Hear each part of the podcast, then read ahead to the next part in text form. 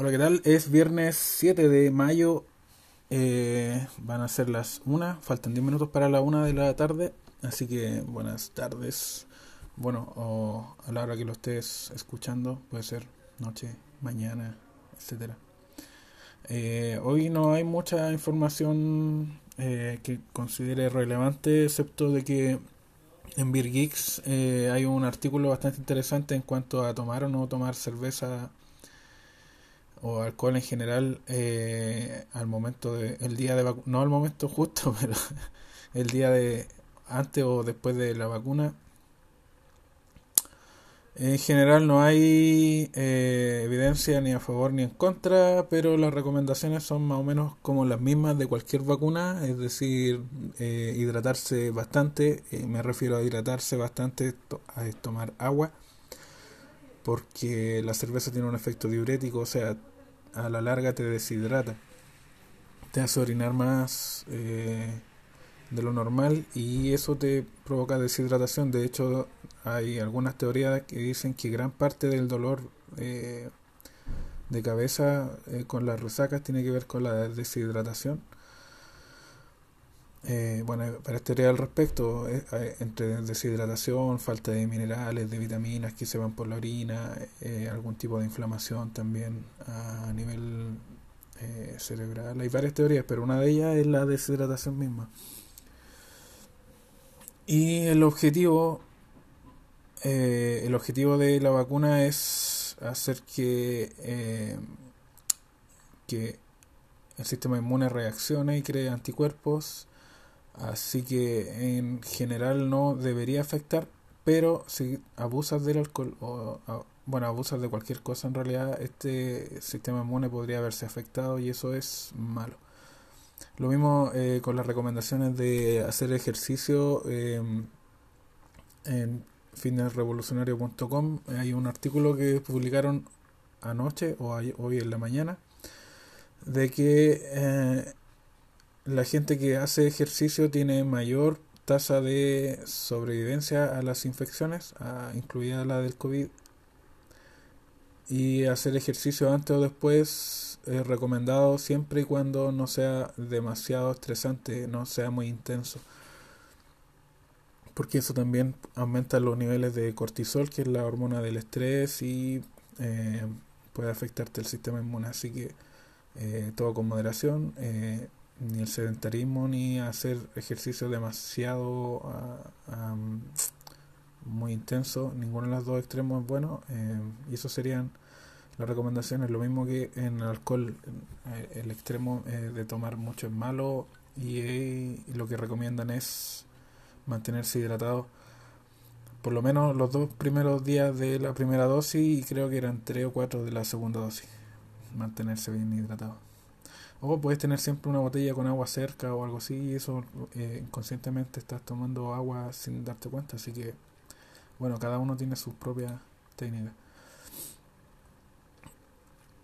Eh, en Brulosophy hay un artículo interesante eh, sobre el, tema de almacenar eh, almacenar cerveza en growler. em, el tema principal acá es el sellado, porque no queda sellado perfecto. eh, y les conté una vez, creo que, sí, creo que les conté que una vez, eh, bueno, cuando recién empecé con el tema de hacer cerveza, eh, se me ocurrió llenar growlers y dejar ahí que se formara el CO2 eh, después del el priming se llama cuando le agrega un poco de azúcar y la levadura que queda restante en en, en la cerveza, en la botella, se reactiva y comienza a generar CO2, que es un, un subproducto de la fermentación. Y al momento de aumentar la presión, ese CO2 se mezcla con el líquido y por eso la cerveza tiene espuma o gas.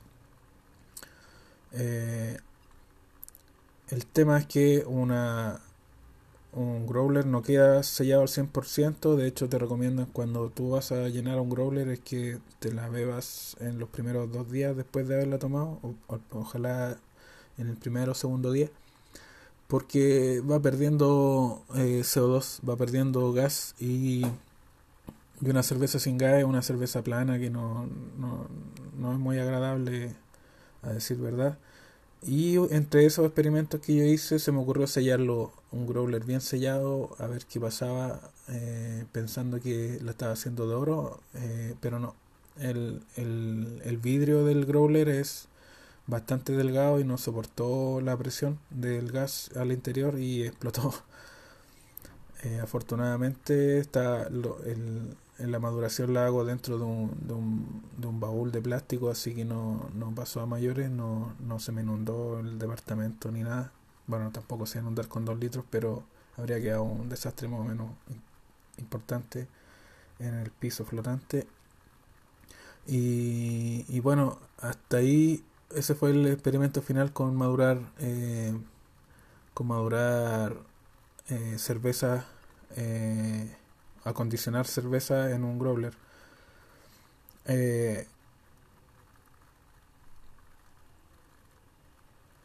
eso es eh, lo, lo, que tenía para hoy, no, no es mucho más. Eh, el artículo es bastante interesante. Él, él, habla además del tema de la oxidación, de la, de, de la entrada de oxígeno al, al, al growler, pero dice que eh, también tiene que ver la forma en que uno lo, lo sella. Claro, él, él, lo que hizo fue eh, agregarle el CO2 a la cerveza, no usando la técnica que usé yo, sino que añadiéndosela. Eso es más controlado porque no va a aumentar más, más allá de lo que uno le agregó. Y, y según él, eh, él tomó bastantes muestras de, de, la cerveza y no hubo un cambio significativo en, en tema de oxidación aunque, claro, él eh, habla bastante del tema del sellado de, de la cerveza dentro del growler. Así que bueno, eso. Eh, espero que estén bien, que se, se vacunen los que se hayan de vacunar. Eh, a propósito de eso, hay, algún, hay unos cartas del director bastante controversiales sobre la vacunación de gente joven creo que el tema se abrió por el podcaster Joe Rogan, de que él decía que no era necesario que la gente joven y sana se vacune y ahí eh, empezaron a aumentar los titulares de ida y vuelta y un doctor que envió una carta al director en el Mercurio creo que fue. Bueno, ya no me acuerdo. Decía que la respuesta inmune de gente sana era más alta que la de las vacunas, cosa que se contradice con, con los datos que se habían dado hasta hace el año pasado que decía que la respuesta inmune del cuerpo humano no era tan alta, pero, pero sí, eh, es un tema controversial yo diría que eh, si tienen la posibilidad de hacerlo, hazlo. Eh, que no hay, eh, no hay, hasta ahora el, el tema de, la, de los efectos secundarios va a ser siempre un tema para cualquier medicina, cualquier vacuna, cual, lo que sea, así que... Y claro, sí, también está el tema de que si tú eres joven y eres saludable y eh, te mantienes sano y todo lo demás, no te va a afectar con o sin vacuna, así que... Pero eh, probablemente haya todo tipo de restricciones de movilidad en caso de que no estés vacunado, así que también es un tema a contemplar.